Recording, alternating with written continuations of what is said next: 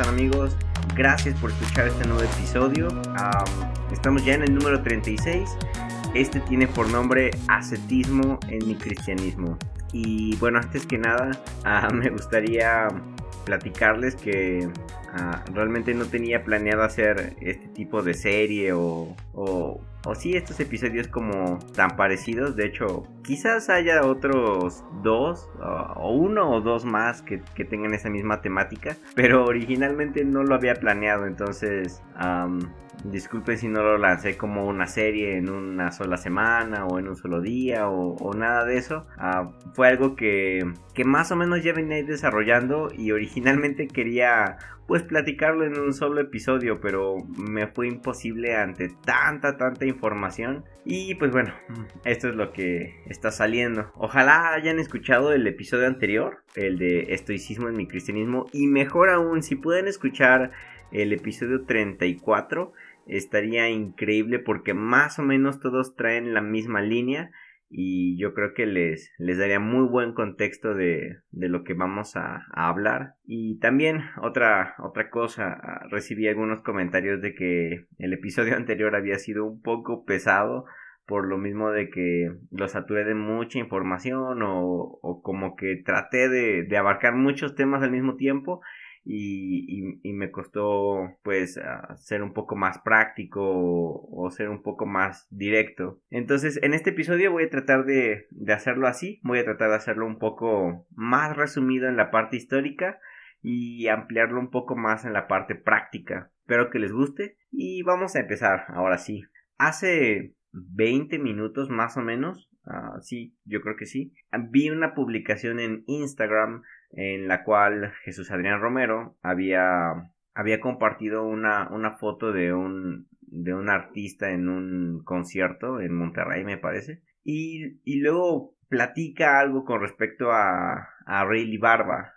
Eh, yo creo que muchos lo, lo conocen o lo van a identificar. Y él allí en su comentario pone que muy pronto en su nuevo disco va a haber una colaboración con él o, o algo así, algo así más o menos es lo que da a entender.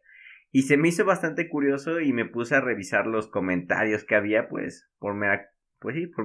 por mera curiosidad. Entre los muchos comentarios de felicitaciones o de críticas, hubo uno que es el que justamente buscaba porque me iba a servir, pues, para hacer este episodio, porque estaba completamente seguro de que iba a haber alguien que lo iba a poner. Y efectivamente había un muchacho que, que le escribió a, a Jesús Daniel Romero, le puso ahí como comentario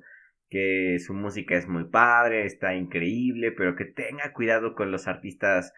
seculares o con los artistas paganos o con los artistas que no son cristianos porque pues eso es peligroso y habla de su mal testimonio y un montón de cosas, ¿no? Y ese tipo de pensamiento viene precisamente de el ascetismo que se metió dentro del cristianismo.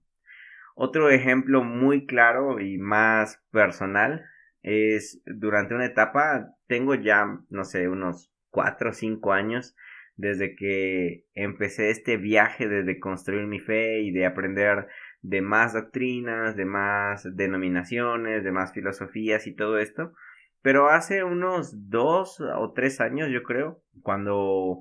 atravesaba una época muy fuerte con, con temas de, de, los puritanos, con temas de, de los reformados y, cosas así, adopté una posición bastante, bastante agria con respecto a, a lo que era relacionarse con las personas no cristianas. Ah, tenía este pensamiento de que si yo me sentaba a platicar con, con gente no cristiana que hablaba de fiestas y de antros y, y de cómo les gustaba tomar y fumar y cosas de esas, yo sentía que yo me estaba contaminando, yo sentía que yo ya estaba pecando por el simple hecho de estar ahí con ellos. Por consecuencia me, me volví muy, muy frío, muy agrio, muy serio y, y me empecé a alejar de la gente, me empecé a alejar de muchos amigos, incluso de mi misma familia, porque tenía este pensamiento de que me iba a contaminar, me iba a, pues sí, me iba a llenar de pecado por el simple hecho de estar con ellos o de tener una plática con ellos escuchar música que no fuera cristiana era como sacrilegio, me rasgaba las vestiduras y,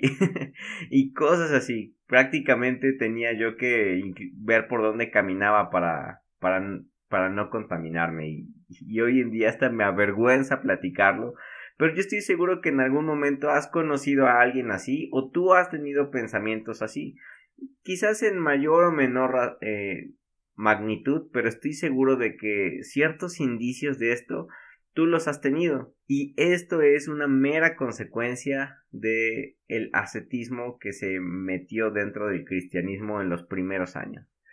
Entonces vamos a dar una rápida pasada, un resumen súper a vista de águila de, de, cómo es que se metió el, e, e, esta práctica o, esta filosofía dentro de nuestra dentro de nuestro cristianismo. Sería buenísimo empezar pues por definir la palabra ascetismo porque quizás tú me vas a decir ¿y qué rayos significa eso? ¿no? Ya me dijiste que, que, que tú lo vivías, ya me diste algunos ejemplos, pero ¿qué es eso?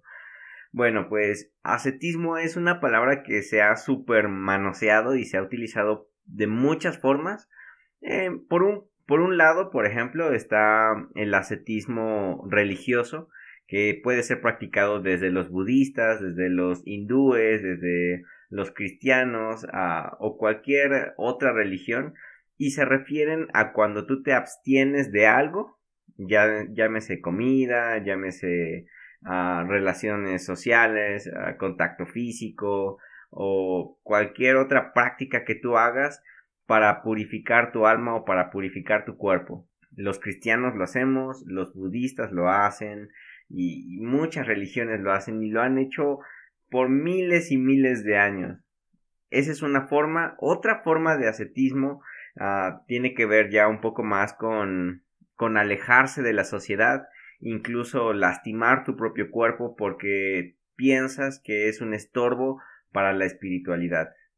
Otro tipo de ascetismo un poco más místico es aquel que decía que tenías por completo que despojarte de todo lo humano, de todo lo carnal, y solamente así ibas a poder estar cerca de Dios, únicamente si tú lo hacías de esta forma. Otro tipo de ascetismo menos riguroso,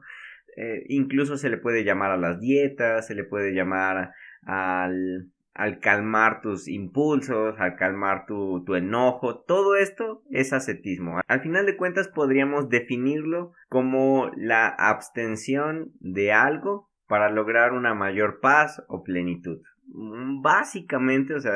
está súper, súper resumido y tiene muchísimas aristas y muchísimos matices, pero ah, digamos que para tenerlo un poco, un poco en mente, Ah, sería bueno que, pudieras quedarte con esa definición de lo que es ascetismo. Ahora, el ascetismo no, no hay un origen exacto de, de, cómo empezó, de dónde viene, de, de quién lo, lo propuso, no hay, ah, no hay información de, de dónde nació. Pero lo que sí se sabe es que en muchas culturas a lo largo de toda la historia han practicado ascetismo desde incluso en las culturas ah, prehispánicas en América, como en Europa, como en África, como en el Oriente, Medio Oriente, y todos los continentes en su, desde su prehistoria han practicado o tienen registros de que se practicó cierto ascetismo. Es, era de lo más normal y era súper, súper común. Dentro de la Biblia tenemos algunos registros básicos de diferentes tipos de prácticas de, ascetismo. Por ejemplo, estaban los nazareos, estaban los fariseos, estaban eh, los profetas, estaba incluso ah, la dieta de Daniel. Todo esto tiene que ver con, con un grado mayor o menor de ascetismo. Por ejemplo, los fariseos se fueron al grado extremo de externalizarlo y, eso les hacía sentir superiores, lo presumían, lo veían más como de forma religiosa o sistemática, como un mandato que tenían que cumplir forzosamente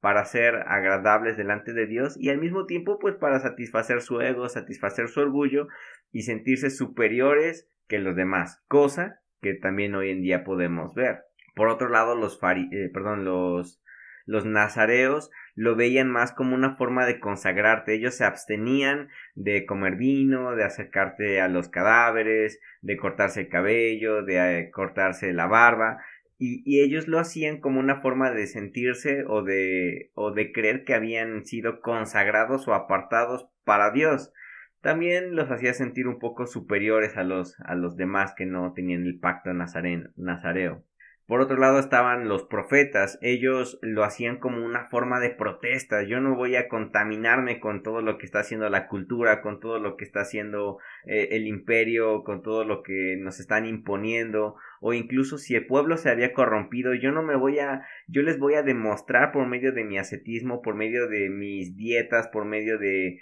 de mi lejanía, por medio de, de mi ejemplo, que lo que ustedes están haciendo está mal. Entonces era como una especie de protesta, pero al mismo tiempo tenían este toque místico de que por medio de su ascetismo, por medio de, la soledad, por medio de alejarse de todo, podían entonces tener una comunión más ah, ininterrumpida, por decirlo así, con Dios. Estamos hablando del Antiguo Testamento. Eh, por otro lado estaba el ascetismo de Daniel, que fue meramente una dieta, que él se abstuvo de, de, de, la comida que le ofrecían a los demás y él dijo no, yo quiero comer ah, solamente frutas, verduras, legumbres y todo esto para demostrarte que yo no necesito de tu comida para ser óptimo, para ser pleno. Y también era como una cierta rebeldía, pero al final de cuentas pues era ascetismo porque estaba como que evitando el contaminarse. Tiene que ver mucho con este concepto de no contaminarse por favor tenlo muy en mente porque eso nos va a ayudar a, irlo desarrollando más adelante. Luego, ah, todas estas eh, ideas o pensamientos pues siempre han estado dentro de la cultura judía, desde sus inicios hasta al día de hoy. Siempre han estado estos pensamientos, estas diferentes aristas de lo que es el ascetismo. Y unos años antes de, de que naciera Jesús, había una una comunidad judía llamada Esenios, que, que nacieron por la revuelta de los macabeos, y ellos también eran ascetas, ellos ya habían optado un poco más por la parte de alejarse de, de la comunidad, como una forma de demostrar su repudio hacia el imperio romano. Entonces ellos hacían comunidades alejadas de, del imperio había otros esenios que eran parte del credo, pero que sí vivían dentro de la cultura, pues por lo mismo de sus trabajos, familias o demás. Pero en su gran mayoría ellos se apartaban de la, del imperio y también pues dentro de su ascetismo algunos eh, practicaban el celibato, algunos otros eh, también eh, adoptaban una dieta muy rigurosa, algunos incluso en su forma de vestir eran muy austeros porque era una forma a través de la cual ellos mostraban su protesta o mostraban su, su enojo contra el imperio, pero al mismo tiempo les hacía sentir o, o les hacía creer que ellos eran los escogidos de Dios y que ellos iban a, al final de los tiempos a, a, ser los que iban a ser usados para, para el juicio final y demás cosas. Entonces el ascetismo dentro de la cultura judía ya tenía en sí mismo muchas aristas que luego también le fueron dando forma al cristianismo. Pero hubo otras dos corrientes que influyeron al cristianismo como tal para volverlo lo que hoy en día tenemos como ascetismo, que pues ha cambiado, pero venimos arrastrando muchísimo desde entonces.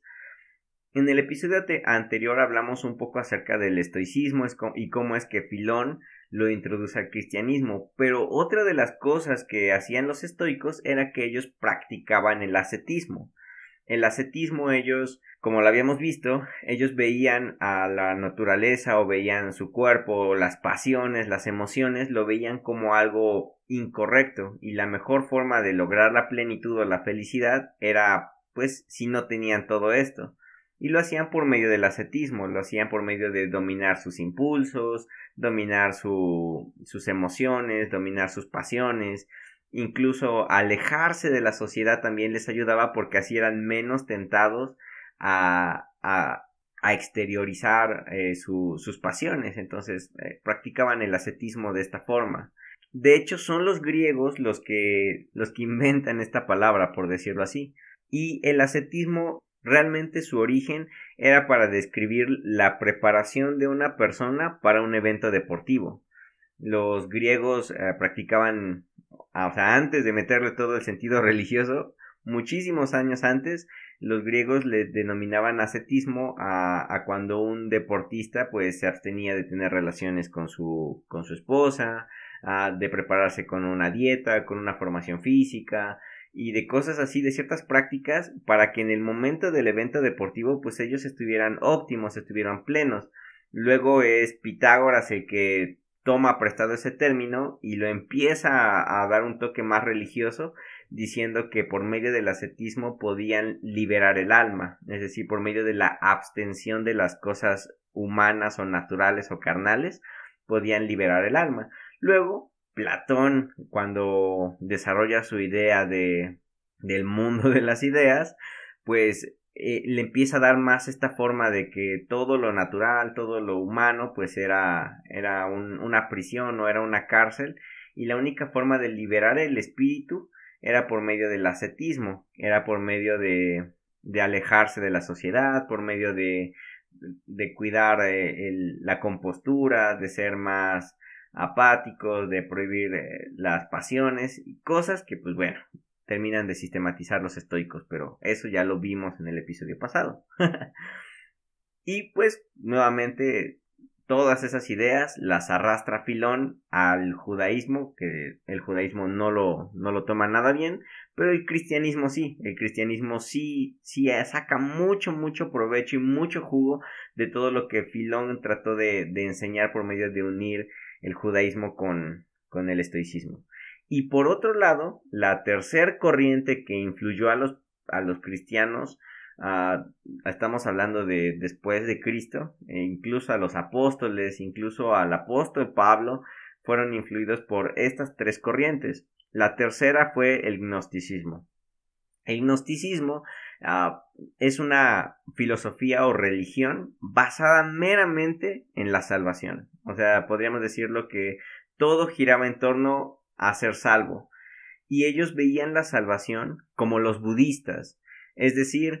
alcanzando una cierta plenitud, lo que los budistas llaman el nirvana, por medio de la contemplación, por medio de, del ayuno, por medio de, del rechazo a, la, las pasiones, a las emociones, pero principalmente lo que los gnósticos decían es que la única forma de alcanzar esa libertad o esa salvación era hasta que tú te morías, pero aquí en la tierra tu deber era conocer esa revelación divina o tener esa revelación perfecta, esa gnosis, así lo llamaban ellos o lo llaman, que eran como los pasos o los adelantos o era el conocimiento necesario para poder alcanzar esa plenitud, esa salvación. Ellos, los gnósticos, sí creían que había una divinidad, sí creían que había un Dios,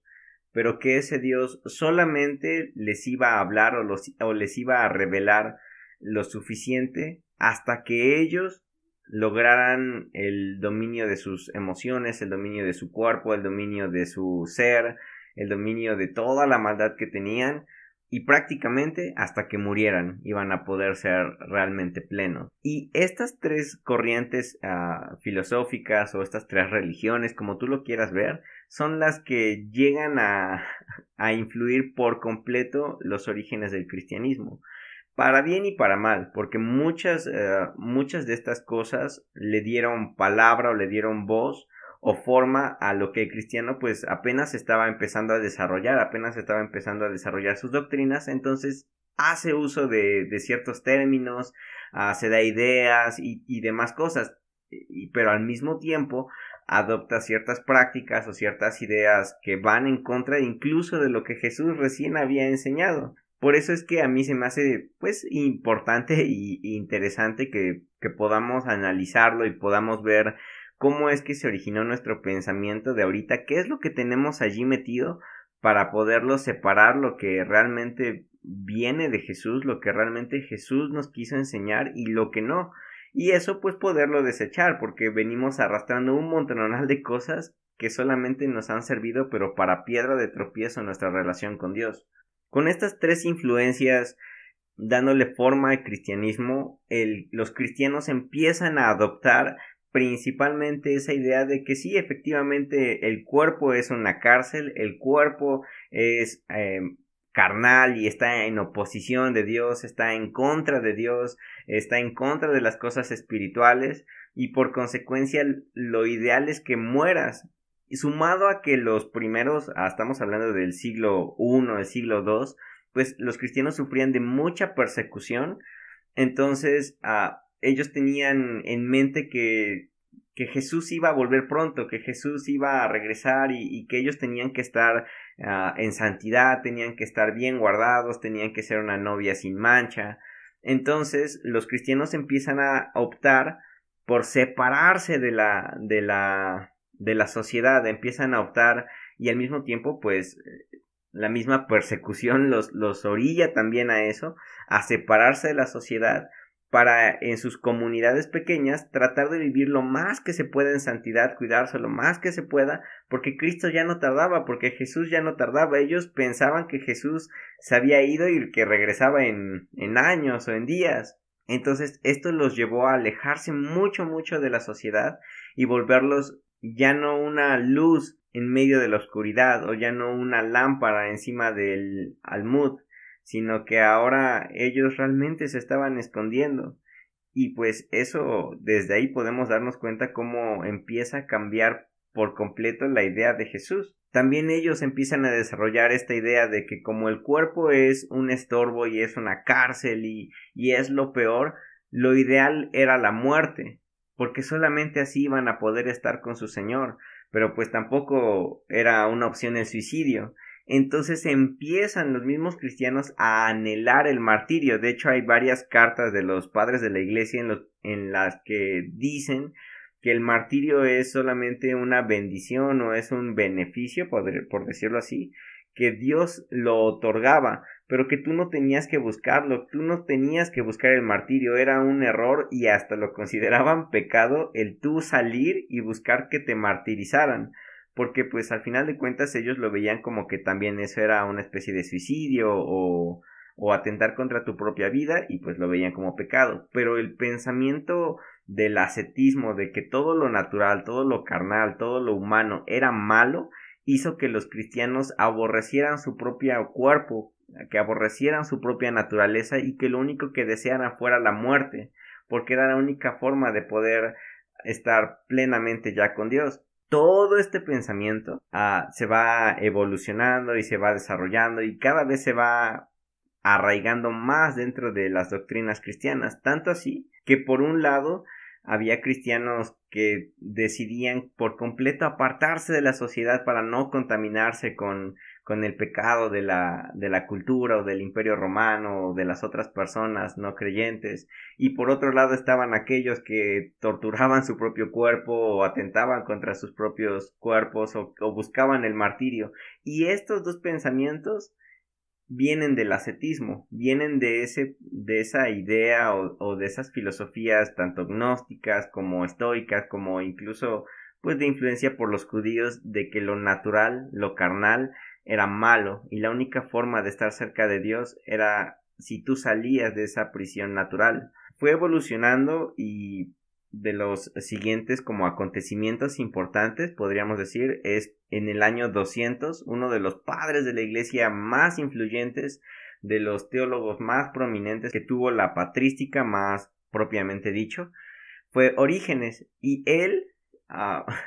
tenía ya tan arraigado el pensamiento asceta de que la única forma de conectarse más puramente con Dios era si tenías menos estorbos naturales o físicos, que cuando leyó la, en la Biblia ese verso de que si, si un ojo te es ocasión de pecar es mejor arrancártelo, él mutiló sus genitales, mutiló su miembro ah, sexual, porque él decía que le causaba problemas, que le causaba pues pecar, que le causaba pensamientos impuros, pensamientos incorrectos y que pues eso no era agradable para los ojos de Dios. Entonces él prefirió quitárselo, prefirió atacar o atentar contra su propio cuerpo antes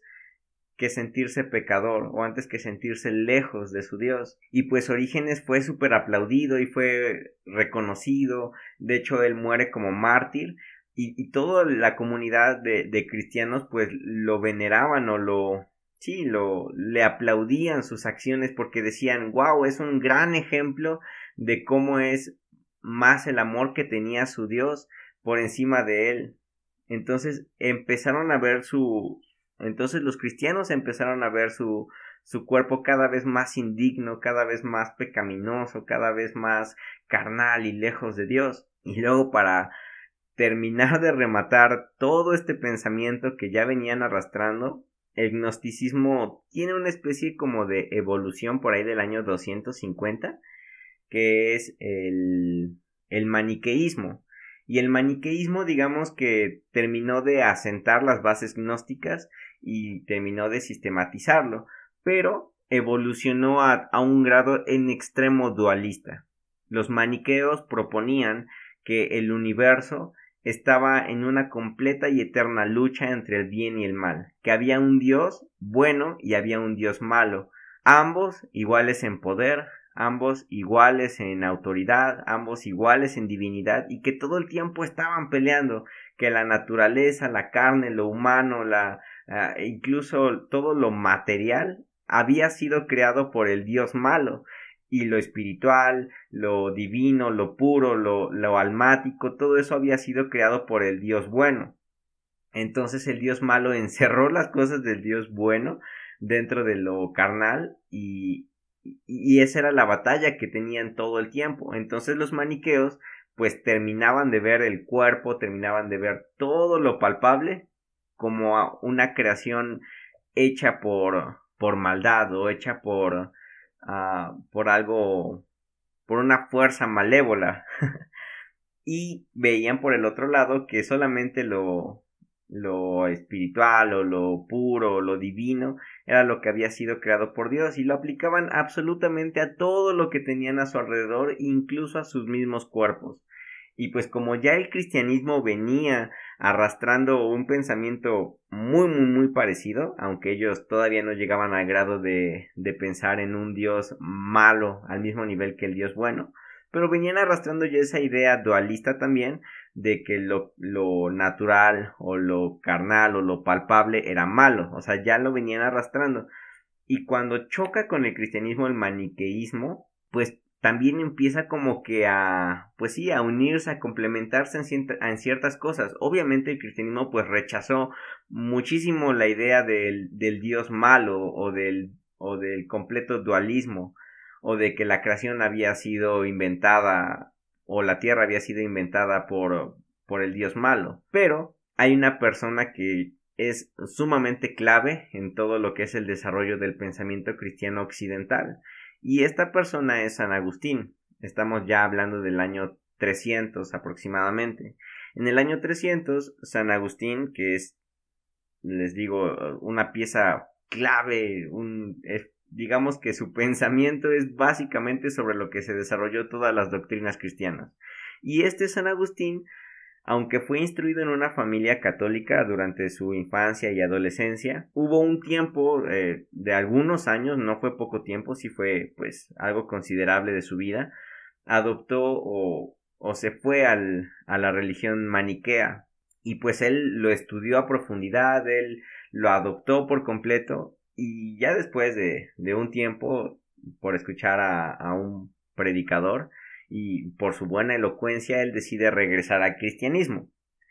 Pero mientras tanto ya había agarrado demasiadas eh, cosas del maniqueísmo y cuando él regresa al cristianismo se le es pues obviamente es normal, pero se le es muy difícil separar todo lo que ya había aprendido, sino que ahora lo que él hace es que lo complementa complementa el dualismo del maniqueísmo. Perdonen que, que, uso tantas palabras que, que parece trabalenguas, pero ah, espero me, me esté dando a explicar. Entonces cuando San Agustín ah, llega al cristianismo nuevamente, pues él empieza a desarrollar todo su pensamiento cristiano en base a, a este dualismo, en base a que la naturaleza, la carne, la humanidad, el mundo, todo está completamente caído por causa del pecado original de Adán y Eva, y entonces nuestros miembros, nuestro cuerpo, todo lo que es palpable está caído y es pecaminoso. y solamente lo espiritual y lo almático es lo que se puede acercar a Dios. Entonces San Agustín empieza a empujar todavía más la idea de que la única forma de estar plenamente bien con Dios es si tú vives en, en, un ascetismo pues rudo, ya sea desde torturar tu propio cuerpo por medio de la flagelación, Ah, hay historias de algunos padres de la iglesia que cuando tenían pensamientos impuros se aventaban a los espinos para que les doliera tanto que se olvidaran de eso. Imagínense el grado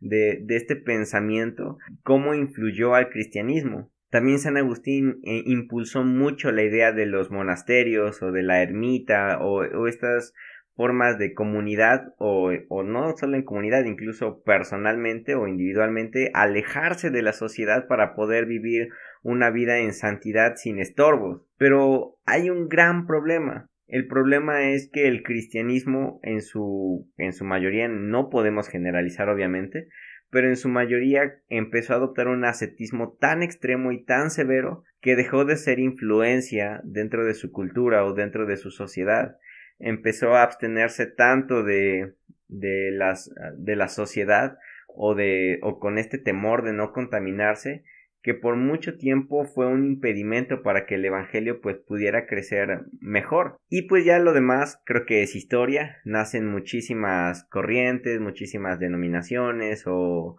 o diferentes escuelas de, de monasterios de monjes de movimientos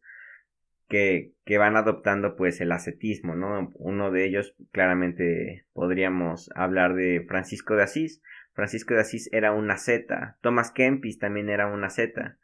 Y ellos ah, tenían diferentes formas de ascetismo. No podríamos, pues obviamente juzgarlos ni, ni criticarlos porque pues era lo, lo común, lo normal y hasta lo ideal para su época. Pero había una gran diferencia entre algunos ascetas y ellos porque San Francisco de Asís, a pesar de que por mucho tiempo, gran parte de su vida vivió en una ermita, vivió en una comunidad apartado de, de, la, de los pueblos, por decirlo así, que estaban a su alrededor, pero él nunca se separó por completo, él se apartaba porque lo veía como una forma de, de tener una buena comunión con Dios, eh, como una forma de, de, estar a solas con él, de poder meditar en él, contemplar en él, pero él regresaba luego a, a, a las comunidades y les ayudaba, oraba por los enfermos, daba alimento a los, a los pobres, ayudaba a los necesitados. Él sí seguía siendo luz, él seguía mostrando a Dios, seguía siendo de influencia en las comunidades y yo creo que ese era pues un, un mejor nivel de, de ascetismo o un ascetismo mejor practicado. Aún así, incluso uno de sus seguidores que es Buenaventura habla de cómo muchas veces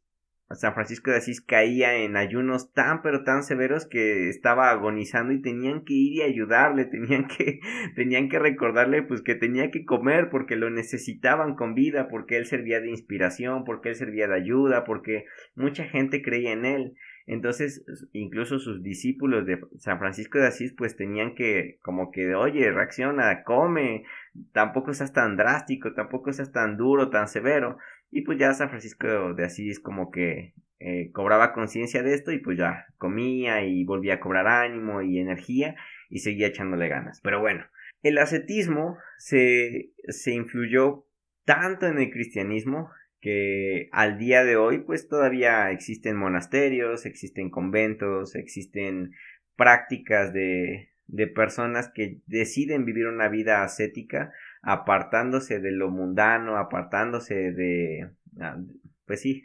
de este término que, que se usa, ¿no? De lo secular o lo pagano, para poder estar en una mejor comunión con Dios, en una mejor santidad. Y es válido, es muy, muy, muy válido.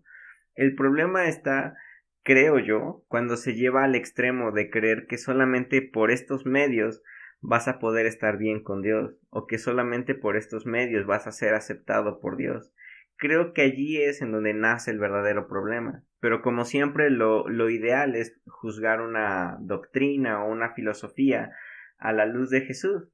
Y me encanta ver la vida de Jesús porque definitivamente como a él lo describían es es con palabras con las que nunca describirían a una zeta. A Jesús le dijeron que era un borracho, un glotón, un amigo de pecadores, y pues eh, esto es todo lo contrario a una zeta. Quiere decir que Jesús sí sabía comer y se disfrutaba y se deleitaba con la comida, incluso bebía vino en las fiestas. Eh, conocemos ese gran, gran milagro de cuando Jesús convierte el agua en vino. Y estas cosas pues son cosas que jamás, nunca haría una zeta.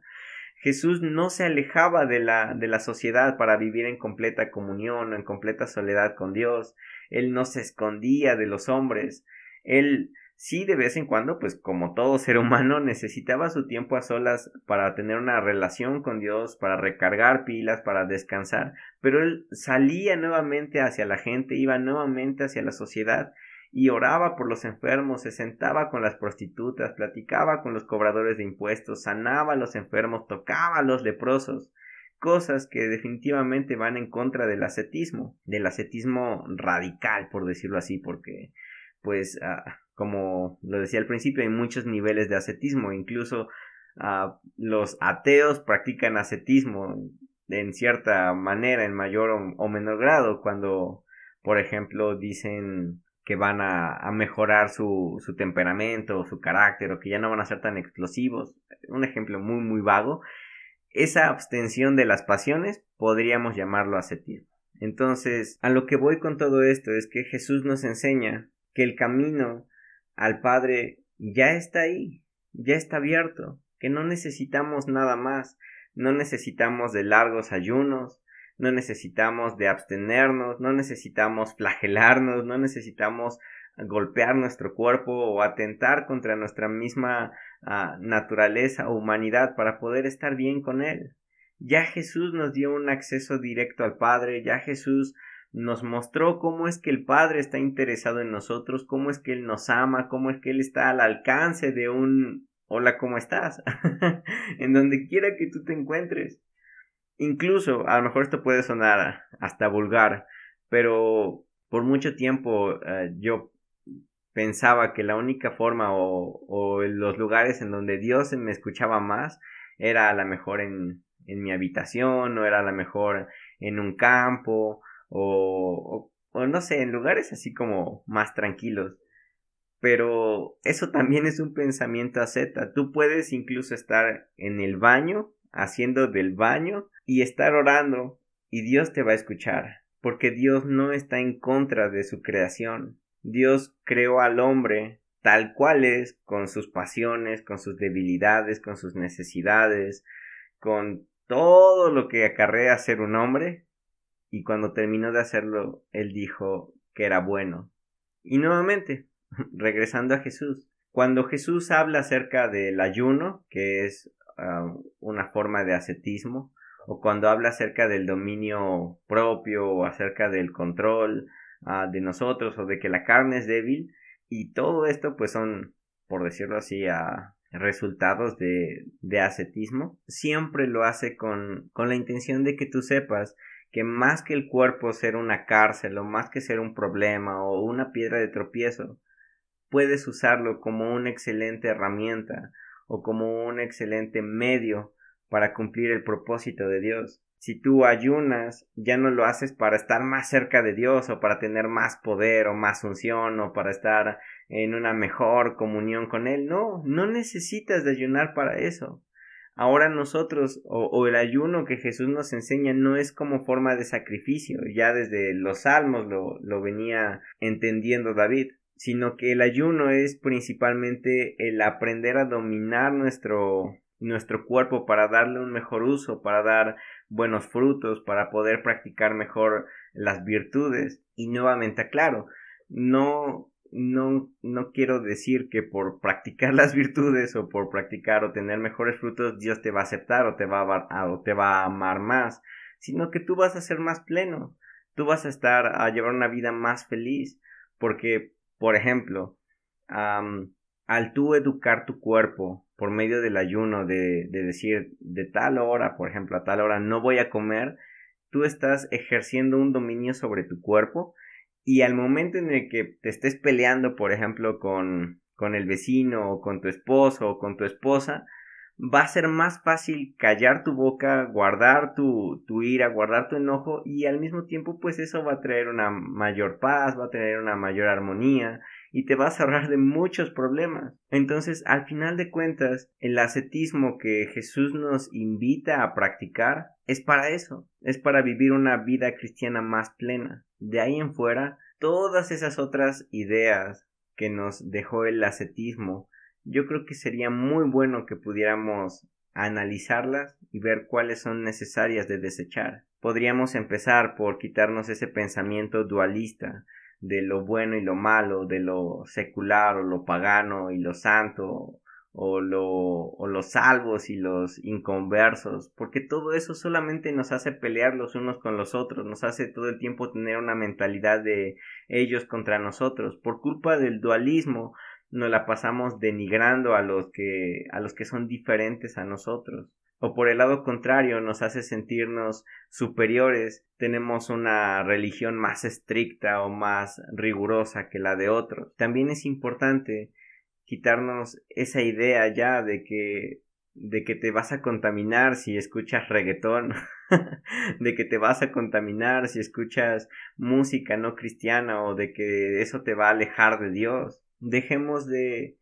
creer que porque hay unas 40 días ya estás más cerca de Dios o ya Dios te va a escuchar más. Dejemos de creer que es necesario alejarnos de la gente para no contaminarnos. Todo lo contrario, mejor acerquémonos a, a ellos, acerquémonos, convivamos con los demás para hacer influencia, para hacer ah, luz en medio de la oscuridad, para hacer sal en donde no hay sabor. En lugar de pensar que ellos nos contaminan o nosotros deberíamos de pensar que nosotros podemos ayudar o servir a los demás. Nosotros podemos amar a los demás. Creo que es muy importante el quitarnos ya ese pensamiento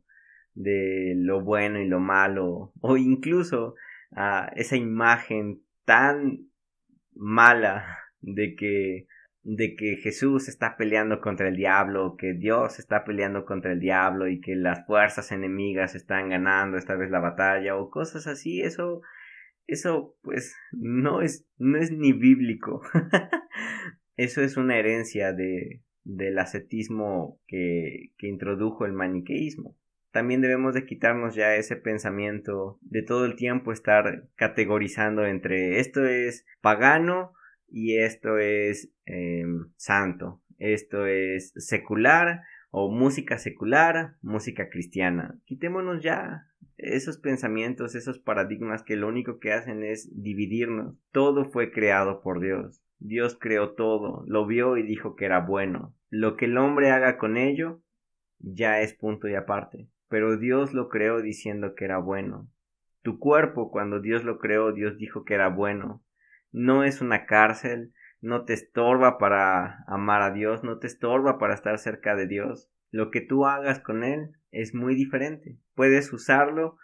para puedes usarlo como un instrumento del amor o puedes verlo como una cárcel que te impide acercarte a él. Pero te aseguro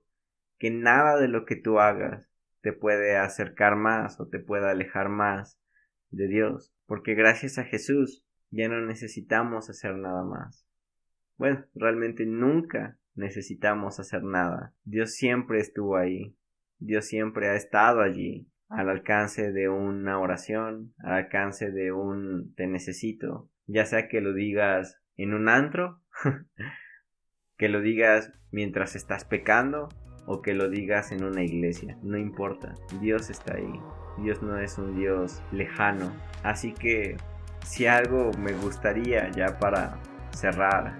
que tú te llevaras de este podcast es que tú no necesitas hacer nada para ganar el favor de Dios o para ganar el amor de Dios. Y también nada de lo que tú hagas te va a alejar de Él. Así que solo búscalo, solo disfruta de esa relación con Dios que Jesús nos vino a modelar. Eso es todo. Gracias y pues Dios con ustedes.